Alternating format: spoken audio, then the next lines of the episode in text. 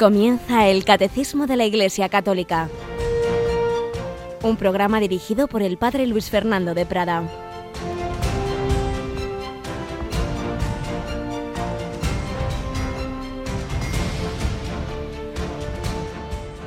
Alabados sean Jesús, María y José. Muy buenos días, bienvenidos a esta nueva edición, en esta nueva semana en este seguir poniéndonos a los pies de la Madre Iglesia para aprender, para recibir la revelación de Dios. Son palabras de Dios las que aquí aprendemos eh, que el Señor nos ha transmitido, que el Señor nos ha revelado, que la Iglesia nos transmite a través de la escritura, de la tradición, del magisterio de la Iglesia, todo ello sintetizado en esa admirable obra, uno de los legados más importantes del pontificado de San Juan Pablo II, el Catecismo de la Iglesia Católica. Hoy 8 de marzo con ese recuerdo de, un, otro grandísimo santo de ese siglo XVI, siglo de santos en España, San Juan de Dios, nacido en Portugal, Juan Ciudad, y, y hasta los 42 años un hombre de vida liviana, aventurera, y que luego puso sus aventuras al servicio de Dios, un aventurero de Jesucristo, tomado por loco, y que es el iniciador, como de tantas otras cosas buenas en la historia que no se cuentan, de la Iglesia, pues el iniciador, los de los, podemos llamar los hospitales psiquiátricos, de una beneficencia moderna que luego ha asumido mucho tiempo después las administraciones públicas y había empezado la Iglesia a través de santos como San Juan de Dios. Pues vamos con este día, nos acompaña Rocío García. Buenos días, Ro. Muy buenos días, padre. Bueno, tú que viviste unos años en Navarra, recordamos que seguimos con la novena de la gracia, ¿verdad? Sí, ya avanzadita, ya estamos en nuestro quinto día de novena de la gracia desde el castillo de San Francisco Javier, otro gran santo español, por cierto. También de esa época, en efecto. Y nosotros transmitimos esa novena pues en nuestra hora de oración de la tarde, ¿verdad? A las 7 en punto vamos a estar rezando el Santo Rosario con nuestros hermanos en Javier y después el rezo de la novena en sí. Así es. Pues vamos adelante en esta cuarta semana de Cuaresma, en este mes de marzo, el mes de San José, al que también tenemos muy presente en Radio María, pero estamos con su esposa, estamos con la Virgen María, ya incluso en esta primera seccioncita, que habitualmente es testimonial, pero estamos haciendo una excepción estos días, pues también ahí recogiendo enseñanzas de los papas sobre la Virgen María. Vamos pues con este programa de hoy a seguir mirando a la Inmaculada, a la siempre Virgen María.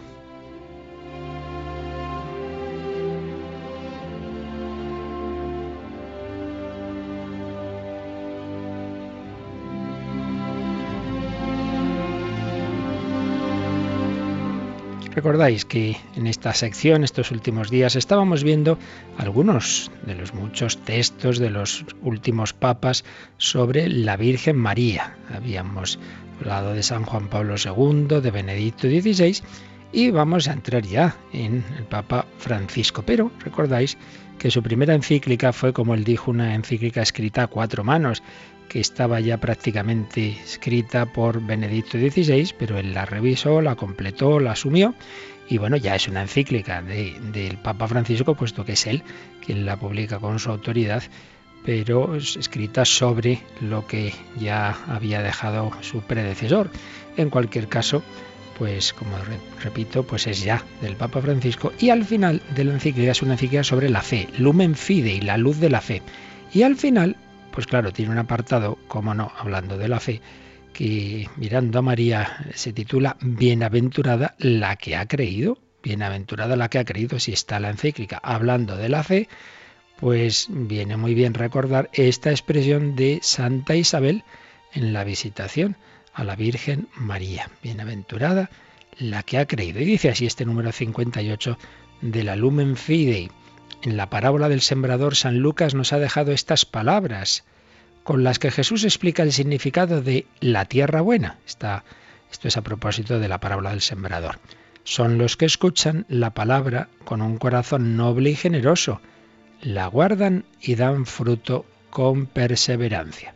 Pues bien, en el contexto del Evangelio de Lucas, dice el Papa, la mención del corazón noble y generoso que escucha y guarda la palabra es un retrato implícito de la fe de la Virgen María. Fijaos qué bonito, cuando tantas veces hemos oído esa parábola del sembrador, la tierra buena, los que dan el ciento por uno, pues dice aquí Lumen Fide que en realidad es un retrato de la fe de la Virgen María.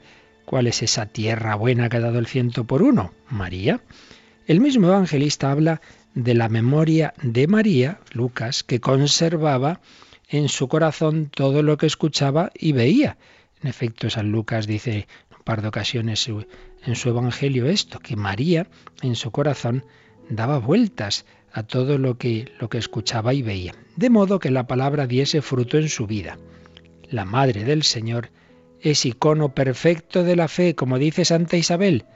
Bienaventurada la que ha creído. Y sigue diciendo el Papa Francisco en Lumen Fide. En María, hija de Sión, se cumple la larga historia de fe del Antiguo Testamento, que incluye la historia de tantas mujeres fieles, comenzando por Sara. Mujeres, bueno, Sara, recordáis, era la, mujer de Abraham, estéril, anciana, no podían tener hijos, y sin embargo Dios prometió esa descendencia como la arena de las playas, como las estrellas del cielo, y se cumplió. Comenzando por Sara, mujeres que junto a los patriarcas fueron testigos del cumplimiento de las promesas de Dios y del surgimiento de la vida nueva. En la plenitud de los tiempos, la palabra de Dios fue dirigida a María, y ella la acogió con todo su ser en su corazón, para que tomase carne en ella y naciese como luz para los hombres. Qué bello también. Muchas mujeres que han escuchado la palabra de Dios, pero hay una, María, que no solo la escuchó, sino que esa palabra que de Dios que escuchaba tomó carne en ella y nació para ser luz para los hombres. Yo soy la luz del mundo.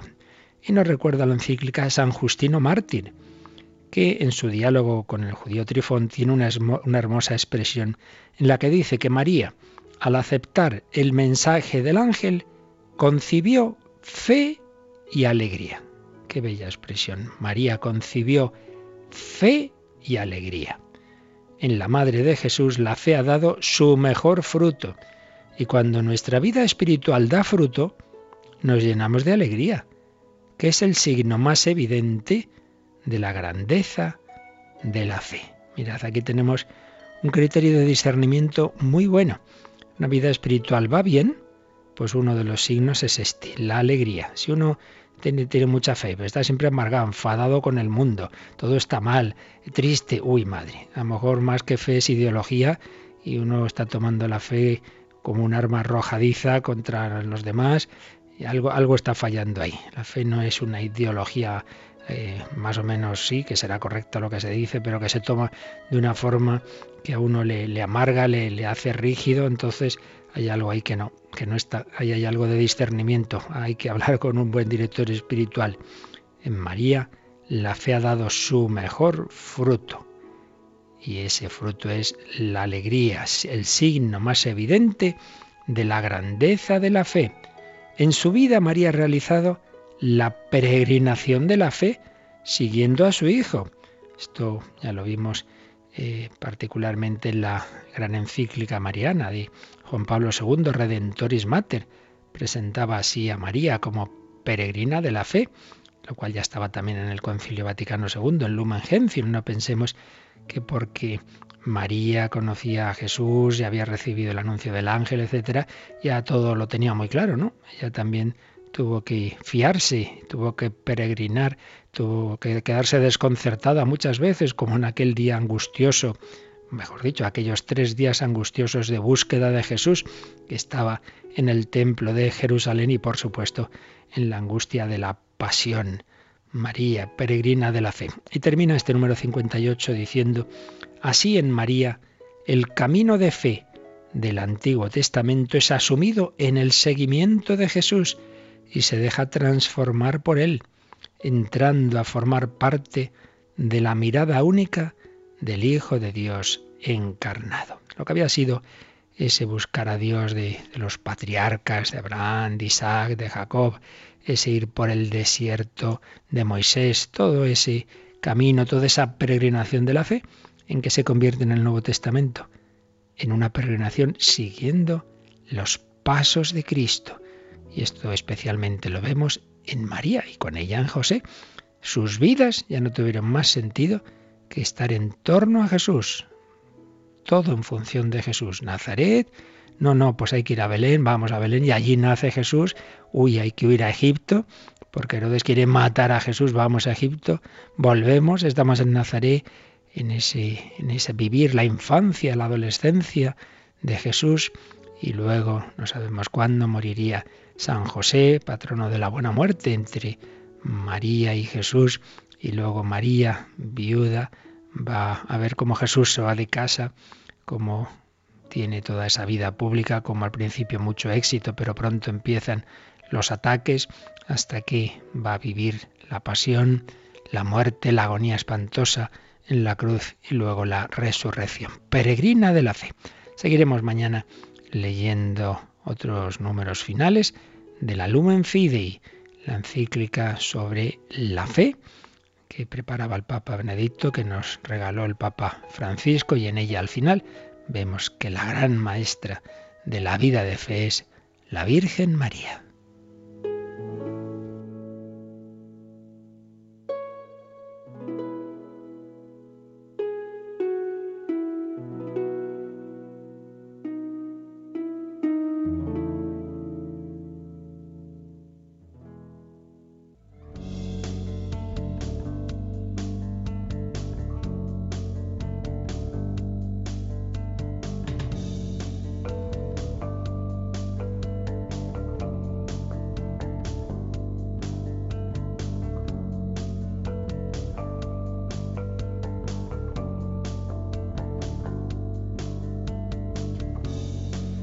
Bienaventurada tú que has creído, feliz María, llena de alegría por su fe.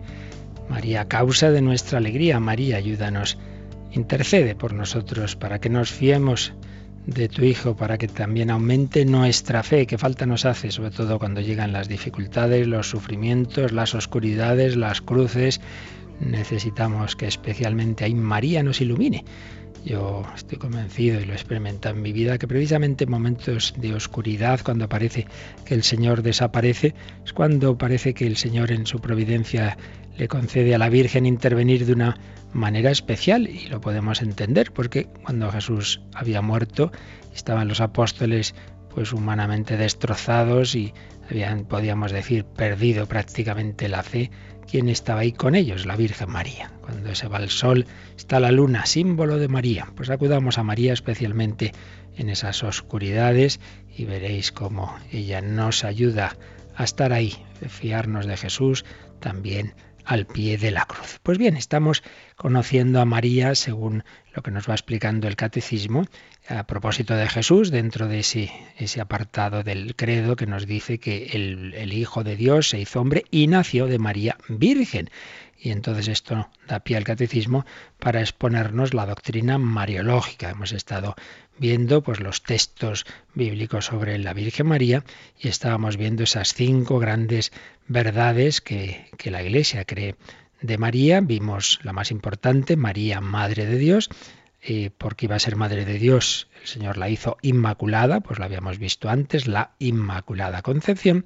Y estábamos ahora en la tercera verdad. María es Madre de Dios, pero Madre virginal.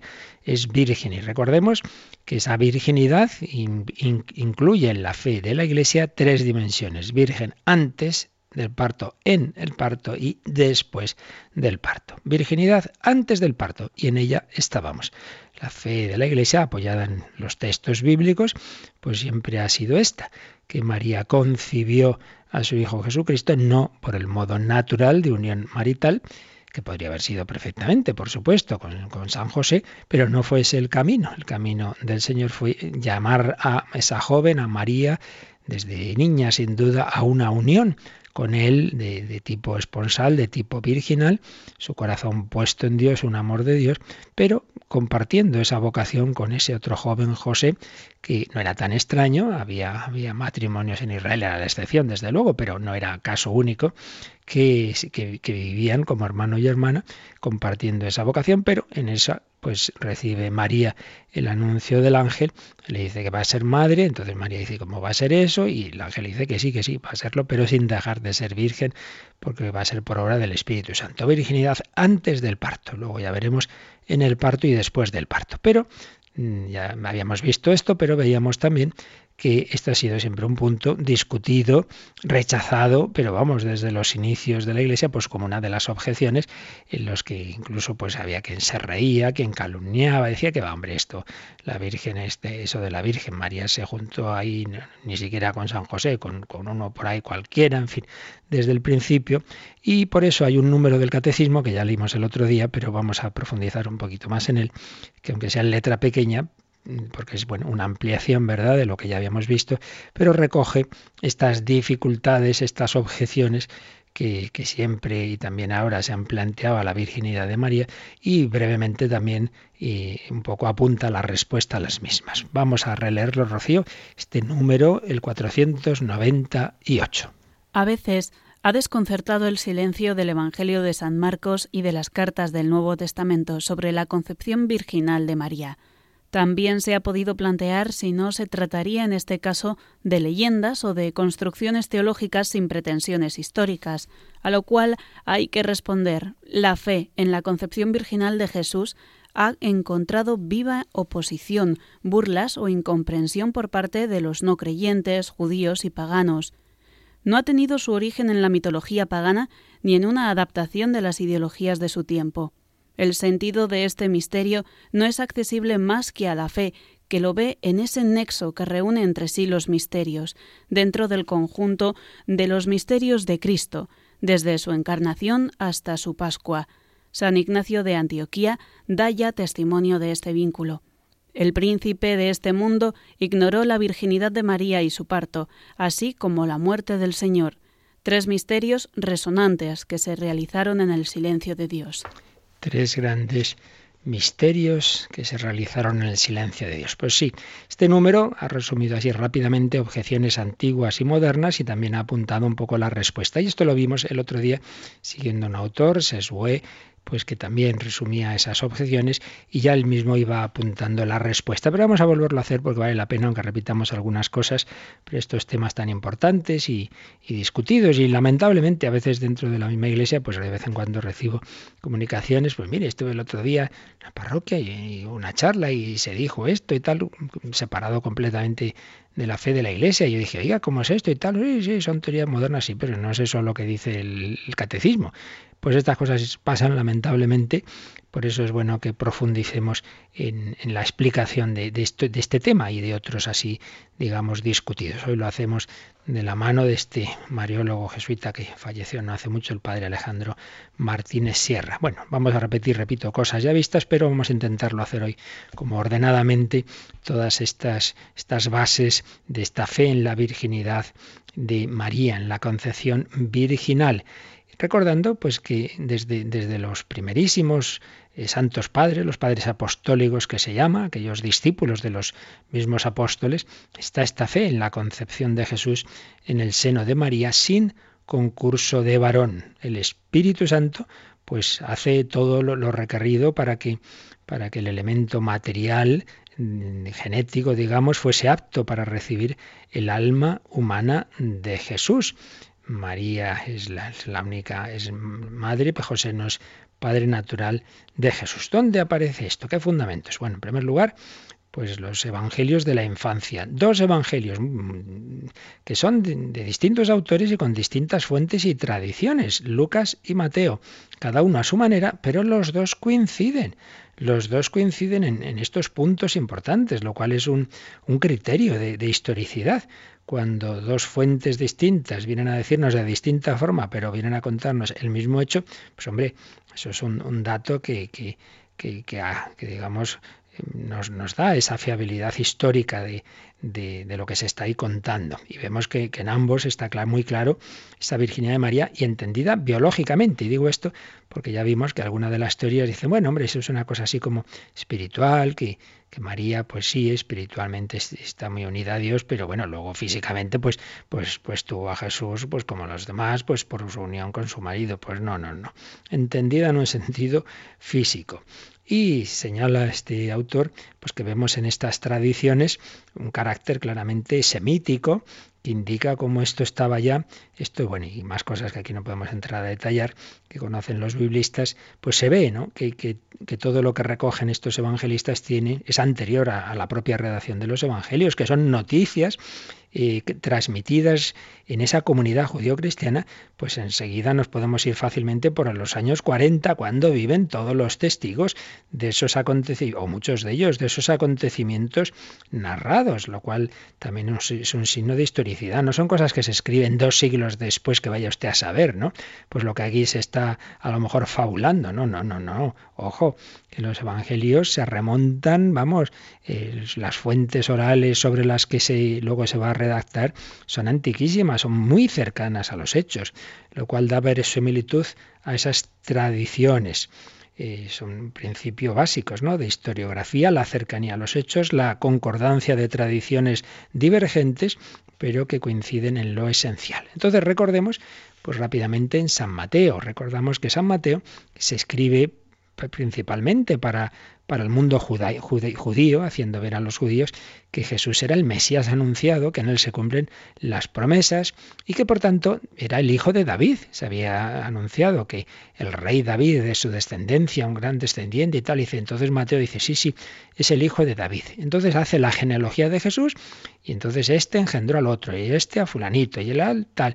Y Jacob engendró a José. Entonces uno esperaría, y José a Jesús, dado que, que ahí viene la descendencia de David y San Mateo está precisamente eh, haciendo ver que, que, Jesús es el hijo de David por ser hijo de José, entonces lo normal hubiera sido decir Jacob engendró a José y José engendró a Jesús. Pues no, Jacob engendró a José, esposo de María, de la cual nació Jesús, llamado el Cristo. Claro, hace aquí un cambio en la redacción, siempre estaba en toda la genealogía anterior y, y este fulanito azutanito, siempre los varones, ¿no? Y cuando llega José, en vez de decir y José engendró a Jesús, dice esposo de María, de la cual nació Jesús llamado el Cristo. Ya te das cuenta de que aquí ha pasado algo. Aquí ya no ha sido José el que ha engendrado, el que ha engendrado físicamente a Jesús. Y luego más adelante, positivamente ya dirá que Jesús es concebido por obra del Espíritu Santo. Entonces, resulta que San Mateo, que quiere demostrar que Jesús es hijo de David, va a decir algo que aparentemente contradice su propia tesis. Va a decir que no, que en realidad Jesús no es que sea hijo físicamente de, de José, y entonces, ¿cómo es esto? Entonces, ¿no es hijo de David? Sí, porque también nos va a contar esa revelación del ángel a San José, cuando el pobre San José está pasándolo muy mal, sin saber qué hacer, si despedir a María, porque claro, eh, no es hijo suyo, entonces ¿qué hace, qué, él ahí? ¿Qué pinta él ahí? Y entonces, entonces ya le dice, le dice el ángel, tranquilo, José, no temas en recibir a María tu esposa, concebido en ella sobra del Espíritu Santo, pero tú le pondrás por nombre Jesús. O sea, si tú, sí, sí, es tu hijo, es tu hijo, aunque no sea en un sentido biológico, pero, pero tú eres el que le vas a, poner el nombre, tú vas a transmitir esa herencia, ese ser hijo de David. Sí, sí, tú tienes aquí tu papel, pues claro, también hay una paternidad adoptiva, como en nuestro, en nuestro mundo también, en el que jurídicamente es lo mismo, es lo mismo jurídicamente. Entonces tú jurídicamente es tu hijo y le vas a educar pues exactamente igual que si fuera tu hijo biológico. Pero lo que ahora nos interesa es esto, que si, que si no fuera realmente así, no hubiera sido una concepción virginal, no se la inventa San Mateo, porque justamente va en contra de lo que él quería mostrar y es que Jesús es hijo de David. Esto en Mateo, pero bueno, en Lucas ya lo vimos muy a fondo, pues todo ese pasaje de la Anunciación, pues tampoco tendría sentido si no fuera por, por esta virginidad de María cuando le, le, dice el ángel que va a tener a Jesús, etcétera. Entonces, ¿por qué responde María? ¿Cómo será esto puesto que no conozco varón? Como que no conoce varón? Si, el pasaje empieza diciendo que María estaba desposada con José, pues ya explicamos que una cosa era ese desposorio, ese compromiso que tenían, y otra cosa era vivir eh, físicamente como, como, como, esposos, y ese no conozco varón es, no conozco ni quiero conocer en ese sentido físico de unión matrimonial. Y el ángel dice, no, no, tranquila. Que, que, es que eh, ese hijo que lo vas a tener va a ser porque el Espíritu Santo descenderá sobre ti y el poder del Altísimo, o el Altísimo con su poder, te cubrirá con su sombra. Ya vimos, lo hemos visto en varias ocasiones, que aquí hay dos alusiones al Antiguo Testamento, una al Espíritu Creador, ese espíritu que según el Génesis, Génesis 1.2, aleteaba sobre las aguas, sobre el caos inicial, Dios crea el mundo, la, la, primera creación, pues el Dios que creó todo de la nada puede hacer también, puede crear en ti al Hijo, a este Hijo, a Jesús, sin obra de varón. Y la segunda alusión, cuando dice que el Altísimo, el poder del Altísimo, la virtud del Altísimo te cubrirá con su sombra, es una alusión a la nube, esa nube que acompañaba a los israelitas por el desierto es, y era el símbolo de la presencia de Dios, de la gloria de Dios en, el, en la tienda del encuentro, en el arca de la alianza. Entonces, ¿qué se viene a decir? Bueno, pues que la nube, es decir, Dios, es el que va a entrar en ti y entonces vas a concebir por esa obra de Dios, no por intervención de varón. Con lo cual, pues también aquí en, en San Lucas se viene a decir lo mismo. que no es hijo biológico de varón, sí es fruto de la acción del Espíritu Santo. Bueno, veíamos, ya hacía también alusión al catecismo, que algunos han dicho, bueno, bueno, esto es una contaminación de esas religiones paganas en las cuales hay grandes personajes, héroes y tal, que son hijos de, de una mujer y de un dios. Entonces hay un dios de estos del cielo que se une con una mujer entonces, claro, esto ha influido en contar así, pues Jesús es un gran héroe, entonces también a él pasó algo de eso. Entonces, claro, esto es muy fácil de decir, tantas cosas que se dicen y sí, pero vamos a analizarlas un poquito más despacio. Entonces, cuando se analiza, se ve que son, que son planteamientos completamente distintos. Para empezar, las comunidades, tanto judías como cristianas, en las que se escriben los evangelios, son totalmente refractarias a toda influencia pagana. Eso de que entra una influencia pagana así como así y se cuentan las cosas por porque claro, como en los, romanos y los griegos tenían esas mitologías, entonces nosotros también. De eso nada, si era precisamente muy contrarios, ¿verdad? A, todo eso para un judío y para un cristiano era escandalosa la idea de, de que el Dios trascendente pudiese tener un, un contacto carnal con, con, los hombres, con una mujer. Pero es que, claro, si luego ya se, se ven más a fondo esos relatos, sean, ya digo, sean griegos, sean paganos, sean babilónicos, sean egipcios, uno ve que enseguida que, que, son cosas totalmente distintas. Porque lo que aparece ahí es, en efecto, son dioses que de alguna manera pues se hacen eh, hombres o, o vamos a decir, toman sí una, una forma humana o animal incluso, para tener un contacto carnal con mujeres. ¿Qué tiene eso que ver con la concepción virginal de María? Y no es que sea que, hay un, un, Yahvé, pues de alguna manera tiene una acción eh, así como humana eh, sobre María. No, no, no es eso, no es eso. Es algo muy distinto. Es simplemente que Dios hace el milagro, que el Espíritu Santo hace que sin, sin, sin concurso físico, eh, humano, María conciba. Son cosas muy distintas. Aquí vamos a hacer una alusión también a ese último librito que nos regaló Benedicto XVI poco antes de su renuncia, La infancia de Jesús, uno de los tres volúmenes de su obra sobre Jesús de Nazaret. También ahí el Papa Sabio pues nos, nos recordaba estas teorías y vamos a resumir lo que decía como señalaba que a partir de Edward Norden, fallecido en 1941, y Martin Dibelius, fallecido en el 47, se ha tratado de hacer depender el relato del nacimiento virginal de Jesús de la historia de las religiones. Y aparentemente se ha hecho un descubrimiento en las historias sobre la generación y el nacimiento de los faraones egipcios. Eh, un segundo ámbito de ideas afines se ha encontrado en el judaísmo antiguo, también en Egipto, en Filón de Alejandría. Estas dos áreas de ideas, sin embargo, son muy diferentes una de la otra. En la descripción de la generación divina de los faraones, en la que la divinidad se acerca corporalmente a la madre, se trata de respaldar teológicamente el culto al soberano, de una teología política que quiere enaltecer al rey a la esfera de lo divino. La descripción que hace Filón de la generación de los hijos de los patriarcas por un semen divino, sin embargo, tiene un carácter alegórico, alegórico. Las mujeres de los patriarcas se convierten en alegorías de las virtudes, en cuanto tales quedan encintas por Dios y dan a luz para sus maridos las virtudes que ellas personifican. Por eso, decía Benedicto XVI, una lectura atenta deja claro que ni en el primer caso ni en el segundo existe un verdadero paralelismo con el relato del nacimiento virginal de Jesús. Y lo mismo vale para los textos procedentes del ambiente greco-romano. La unión entre Zeus y Alcmena, de la que habría nacido Hércules, la de Zeus y Danae, de la que nacería Perseo, etc. Claro, es que, es que son, como veis, cosas completamente distintas.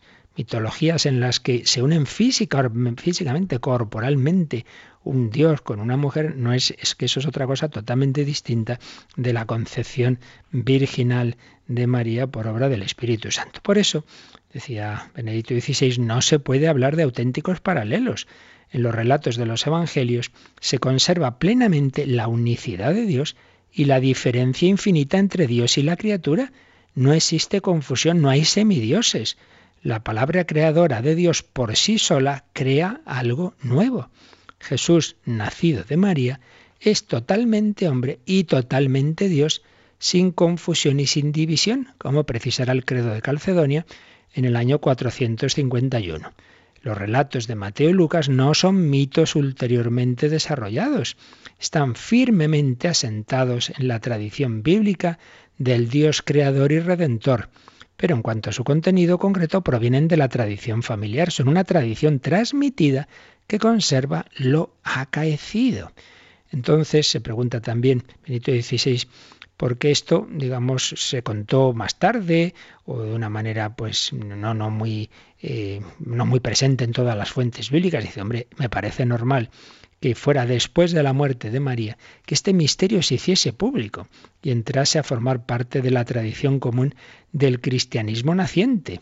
Entonces se lo podía insertar también en el desarrollo de la doctrina cristológica y unirlo a la profesión que reconocía en Jesús al Cristo, al Hijo de Dios pero no en el sentido de que la narración se hubiera desarrollado a partir de una idea, transformando una idea en un hecho.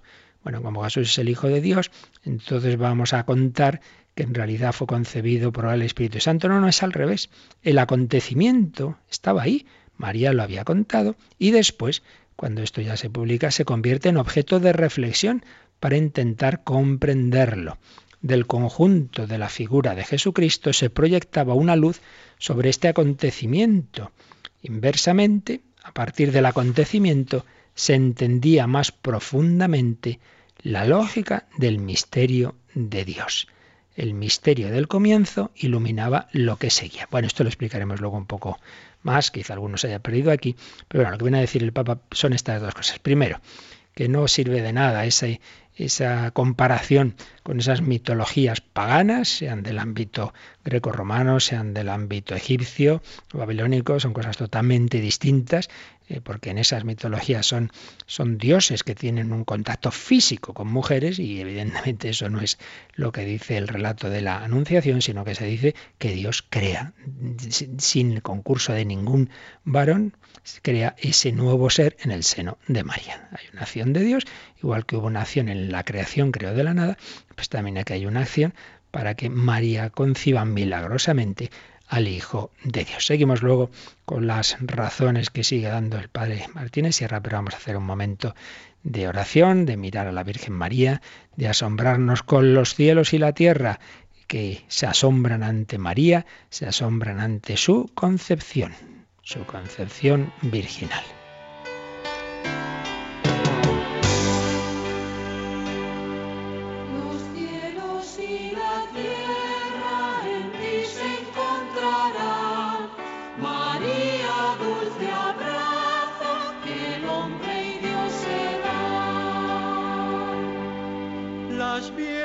Profecías que hablaban del Señor.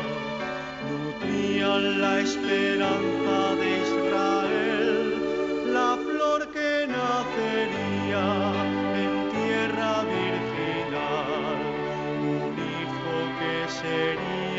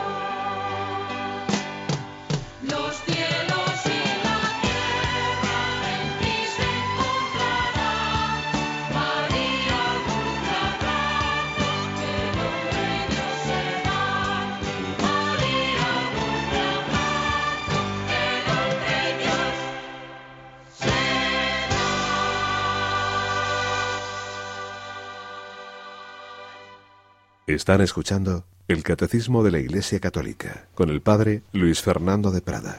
Ese abrazo en que el hombre y Dios se dan en María. Dios se hace hombre en el seno de la Virgen María. Estábamos viendo eh, una vez más, porque ya habíamos dicho algo, pero profundizando en las razones que nos muestran cómo María es eh, virgen, cómo ha concebido virginalmente a Jesús, respondiendo esas objeciones. Hemos visto últimamente esa objeción de influencias paganas, vemos que no tiene nada que ver.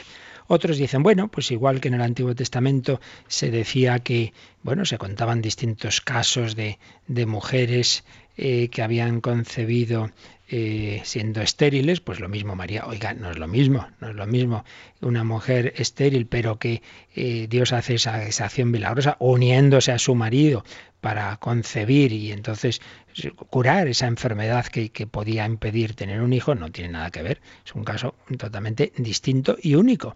Por tanto, el, el, que hubiera habido esas, esas mujeres estériles, como Sara, la mujer de Abraham, para nada, que eh, es lo mismo decir, bueno, entonces ahora aparece María como, no, es que es otra cosa muy distinta, esa virginidad, esa concepción virginal. Otros, bueno, pues como estaba esa profecía de Isaías 7:14, que aquí ya vimos, la Virgen concebirá y dará a luz un hijo, entonces se, cuenta que ha sido así, pues para, para que se viera que se cumplía la profecía. Pues mire, más bien es al revés porque era una profecía que tampoco tenían nada claro los judíos que quería decir. Y es cuando ya se ve lo que ha ocurrido en el caso de María y cuando se dice, ah, claro, esta es, aquí se cumple esa profecía. Ahora entendemos qué quería decir eso de que la alma, la doncella, la virgen, iba, iba a haber una virgen que iba a concebir eso que no entendíamos, ahora lo entendemos. Pero precisamente es desde el hecho que se interpreta la profecía, no la profecía la que crea el hecho.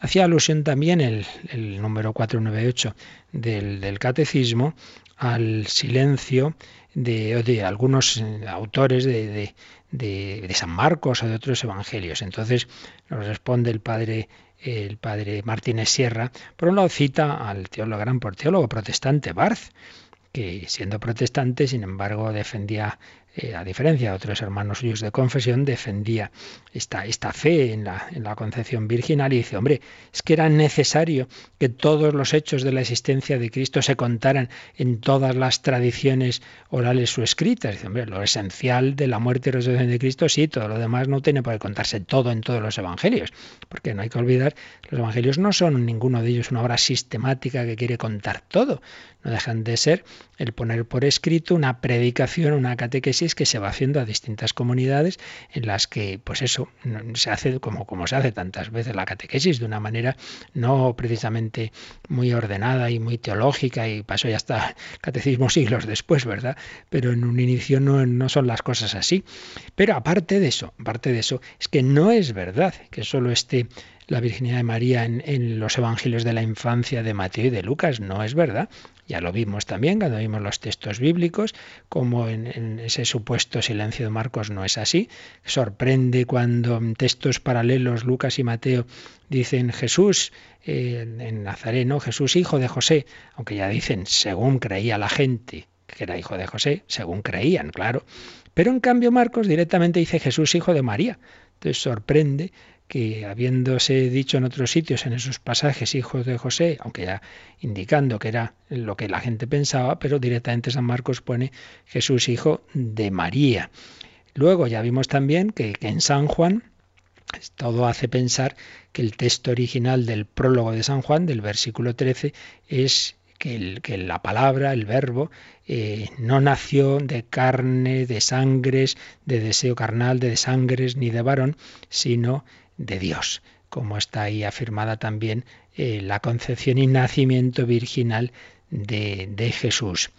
Como mm, luego cuando vemos esos pasajes en los evangelios de la vida pública que llaman a José Padre de Jesús, pues es que, como antes yo he dicho, eso es porque el evangelista pone en boca de las gentes esa expresión, pero incluso indican que, se refieren a la paternidad legal. Hay un, gran escriturista eh, que era calvinista, pero al final acabó en la Iglesia Católica, Max Turian que dice lo siguiente, las clarísimas precisiones de San Mateo y de San Lucas, así como la traducción más coherente aparentemente de San Juan 1.13, obligan a la fe cristiana auténtica a que profese la virginidad de María antes del nacimiento de Cristo. A menudo la negación de esa virginidad tiene causas no teológicas y los teólogos protestantes que a veces han puesto en duda la virginidad de María pueden difícilmente invocar a su favor la tradicional fidelidad de la Reforma a la Sagrada Escritura. O sea, si siempre Lutero dice, no, no, lo importante nosotros, nuestra reforma protestante, ¿no? Pues es ser fieles a la escritura. Y dice este, este escriturista que era protestante, pues, pues, pues precisamente por fidelidad a la escritura, tenemos que decir que la virginidad de María es un dato objetivo del Nuevo Testamento. Otros dicen, hombre, como el Hijo de Dios se, se humilló, la kenosis que dice San, San Pablo, ¿no? Se hizo hombre, totalmente hombre, pues entonces si se hizo totalmente hombre como nosotros, pues, pues tuvo también que ser concebido como nosotros. Hombre, se hizo totalmente hombre como nosotros, pero eso no quiere decir que fuera exactamente como nosotros. Para empezar, los hombres normales no hacemos milagros, ¿verdad? Y el Hijo de Dios sí, y, tampoco asumió el pecado, por supuesto. Entonces hay cosas en que es distinto Jesucristo, y una de ellas es esta. Si es no solo hombre, sino Dios, pues también es normal que en su concepción haya algo especial, haya algo milagroso. Y otros dicen, bueno, pues esto ha sido una vez que ya se creía en Jesús resucitado como Hijo de Dios, entonces, bueno, pues si su final ha sido tan especial, su principio también lo tiene que ser. Bueno, pues volvemos a lo mismo.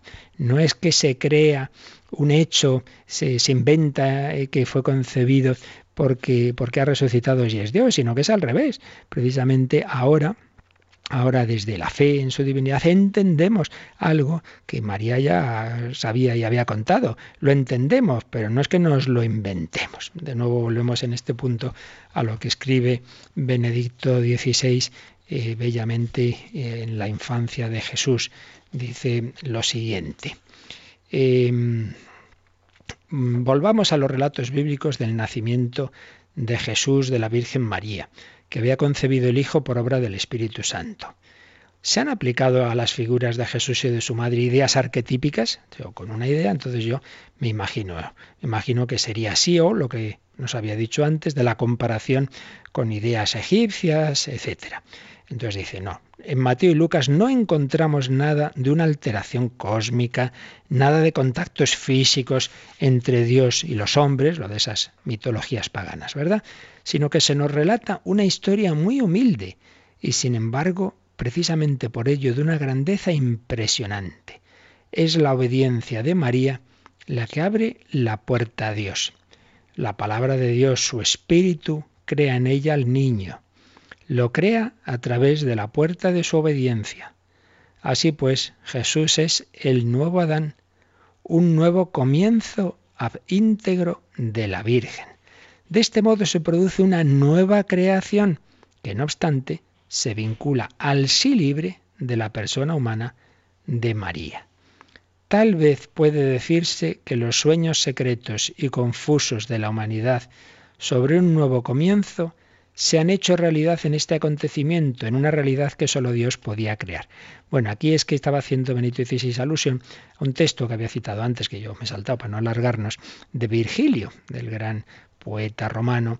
Tenía un texto en que eh, hablaba, pues, como que hoy habría en la humanidad un nuevo comienzo desde el principio y hacía alusión a una virgen. Entonces decía Benito XVI, bueno, es que en la humanidad de alguna manera esperaba algo nuevo y algo milagroso. Bueno, pero eso no dejaban de ser como meros deseos o digamos sueños de la humanidad, pero esos sueños se cumplen por la acción de Dios, la acción de Dios.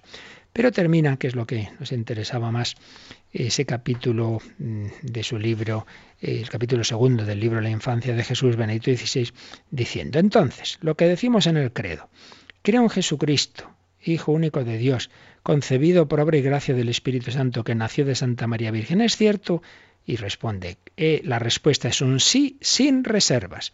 Karl Barth, ese gran teólogo protestante que os citaba antes, ha hecho notar que hay dos puntos en la historia de Jesús en los que la acción de Dios interviene directamente en el mundo material. El parto de la Virgen y la resurrección del sepulcro, en el que Jesús no permaneció, ni sufrió la corrupción. Estos dos puntos son un escándalo para el mundo moderno, para el espíritu moderno. A Dios se le permite actuar en las ideas y los pensamientos, en la esfera espiritual, pero no en la materia. Esto no se estorba, no es este su lugar. Ese es el mundo de hoy. Dice, bueno, sí, sí, habrá un Dios, pero eso de que Dios actúe en la materia, eso de que Dios impida que un cuerpo se corrompa, que lo resucite o que haga que haya una concepción virginal, entonces no se creen los milagros, entonces se rechaza por prejuicio esa acción de Dios. Y entonces dice Benedicto XVI, pues se trata precisamente de eso, a saber que Dios es Dios y no se mueve solo en el mundo de las ideas, como que no puede actuar en la materia. ¿Le pertenece también la materia? Claro que sí. Naturalmente, Dice, no se pueden atribuir a Dios cosas absurdas o insensatas o en contraste con su creación. Dios ha hecho la creación y la madre y no va a hacer en ella cosas absurdas. Pero es que aquí no se trata de algo irracional o incoherente, sino de algo positivo, del poder creador de Dios que abraza a todo ser. Por eso estos dos puntos, el parto virginal y la resurrección real del sepulcro, son piedras de toque de la fe. Si Dios no tiene poder también sobre la materia, entonces no es Dios. Pero sí que tiene ese poder y con la concepción y la resurrección de Jesucristo ha inaugurado una nueva creación. Así como creador es también nuestro redentor. Por eso la concepción y el nacimiento de Jesús de la Virgen María son un elemento fundamental de nuestra fe y un signo luminoso de esperanza, que bellamente lo expresa Benedicto XVI, como, como siempre ha hecho, pues esta verdad. Eso de, decir, bueno, sí, Dios, pero, pero así un Dios que no actúa en la materia, pues eso no es Dios. Dios es Dios, Dios es creador y Dios puede actuar en la materia y el Dios que ha, que ha hecho una humanidad con esa acción asombrosa de que la unión entre hombre y la mujer genere lo que va a ser un nuevo ser también puede hacer esa excepción milagrosa de una concepción sin esa acción eh, física de, de un varón. Así pues, renovamos nuestra fe en esa concepción virginal de María, afirmada en la Escritura, en contraposición con con todo el ambiente y con todos esos otros mitos paganos, que algunos dicen una influencia de ellos, eso es algo completamente distinto. Eh, y también es distinto de lo que ya había ocurrido en el Antiguo Testamento, de concepción de mujeres estériles, pero que concebían a fin de cuentas, sí, hay una acción milagrosa de Dios para curar una enfermedad, pero concebían por la unión de esposo y esposa. Aquí es algo totalmente distinto, es como una creación de ese nuevo ser, claro, de creación de, de, quien iba a ser tan excepcional que resulta que la persona que nace de María es el Hijo de Dios, el Hijo eterno, y por eso María es Madre de Dios, Madre virginal. Seguiremos viendo esta virginidad de María también virginidad en el parto y después del parto, pero bueno, lo dejamos de momento aquí, seguimos meditando en ello, invocando a María y como siempre también últimos minutos para quien quiera hacer sus consultas.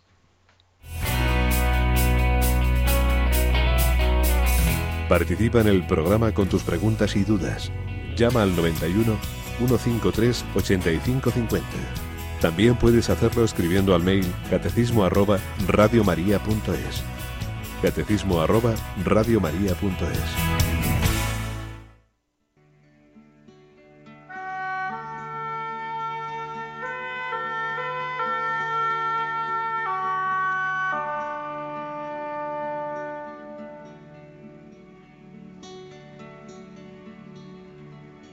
María, pequeña María,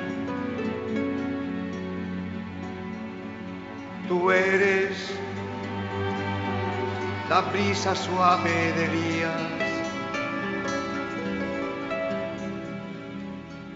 el susurro del Espíritu de Dios.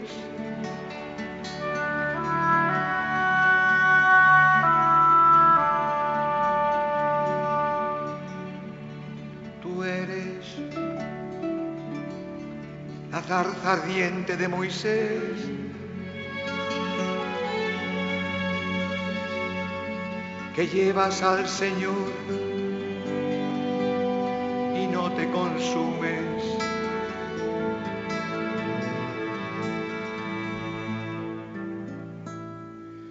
Tú eres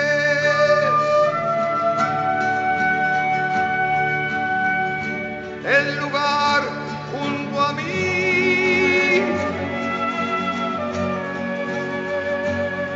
que mostró el Señor a Moisés.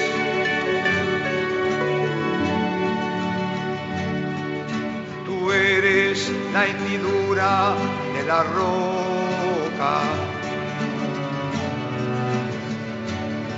que Dios cubre con su mano.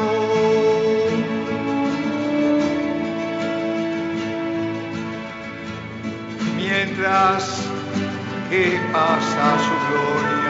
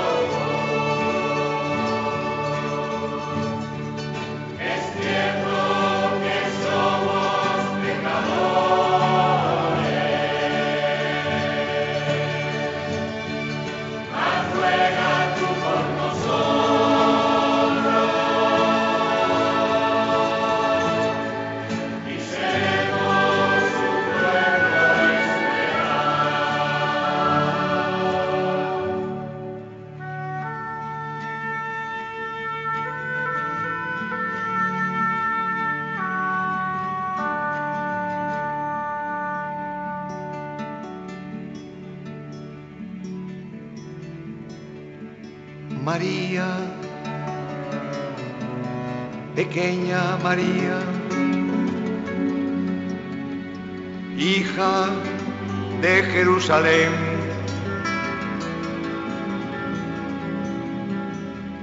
Madre de todos los pueblos, Virgen de Nazaret. María, la Virgen de Nazaret. Teníamos una preguntita, no tiene que ver con el tema, eh, pero bueno, aquí se pregunta lo que todo y luego se responde lo que se puede. María Jesús nos pregunta, ¿qué diferencia hay entre catequista y profesora de religión? Los dos hablan de principios, dogmas, conocimientos de la doctrina cristiana, de evangelización, los dos van dirigidos al creyente. ¿Qué consiste la diferencia? Bueno, para empezar, yo no soy experto en el tema y lo que yo diga no lo tomen como respuesta oficial de la Iglesia, pero lo que yo entiendo, creo que sí que hay una diferencia.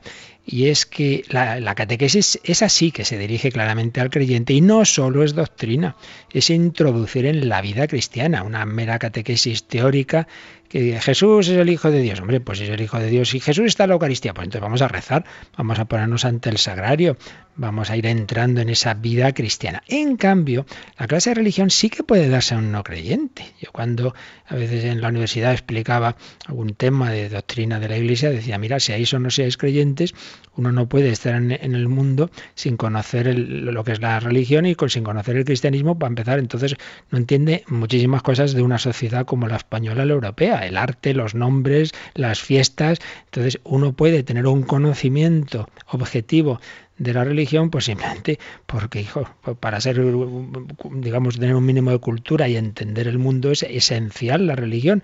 Que luego tú eso lo creas internamente o no, pues no, no quita que sea conveniente, necesario, vaya, absolutamente necesario. Por eso toda esta gente que dice quitar la religión de la escuela, porque eso es catequesis, es mentira, es mentira. Es algo necesario para conocer el mundo, absolutamente necesario, se sea o no se sea creyente. Entonces puede haber eso, una clase de religión, que en esa clase de religión sea, ahí sí, sea algo más intelectual y en clase de religión, pues no, claro, eh, eh, no, eso sería distinto, ahí no sería el sitio pues para lo que ya sería sin más una hora, hacer oración como tal, etcétera, puesto que puede haber gente en clase de religión no creyente, pero hoy quiere conocer el cristianismo. Así entiendo yo la, la, diferencia. Muy bien, lo dejamos, no sin felicitar hoy en el Día de la Mujer Trabajadora, pues a tantas mujeres que trabajan. Y además cuando se dice trabajadora a veces se piensa la que está contratada en un trabajo de no no pues anda que no hay trabajos no contratados y no muchas veces no valorados y en el hogar como si eso no fuera lo más importante yo pienso que el trabajo más importante que una persona puede hacer en este mundo aparte naturalmente de los que tenemos esos dones sacramentales de, poder hacer nacer a Dios en la Eucaristía, en la confesión, etcétera, pero eso ya va en otro orden.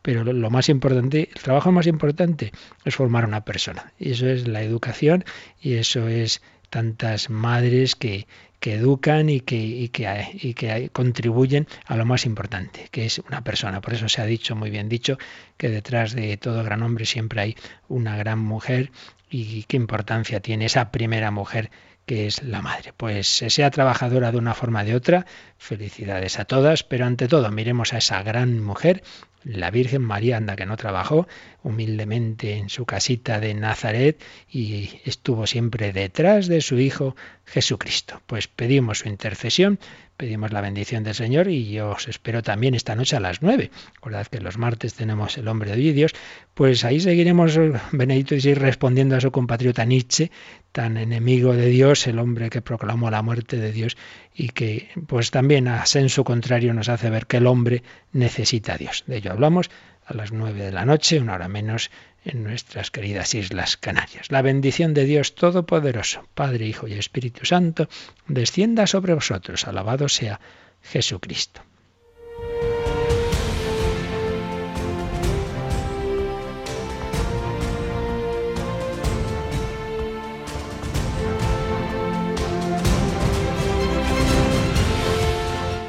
Han escuchado en Radio María el Catecismo de la Iglesia Católica un programa dirigido por el Padre Luis Fernando de Prada.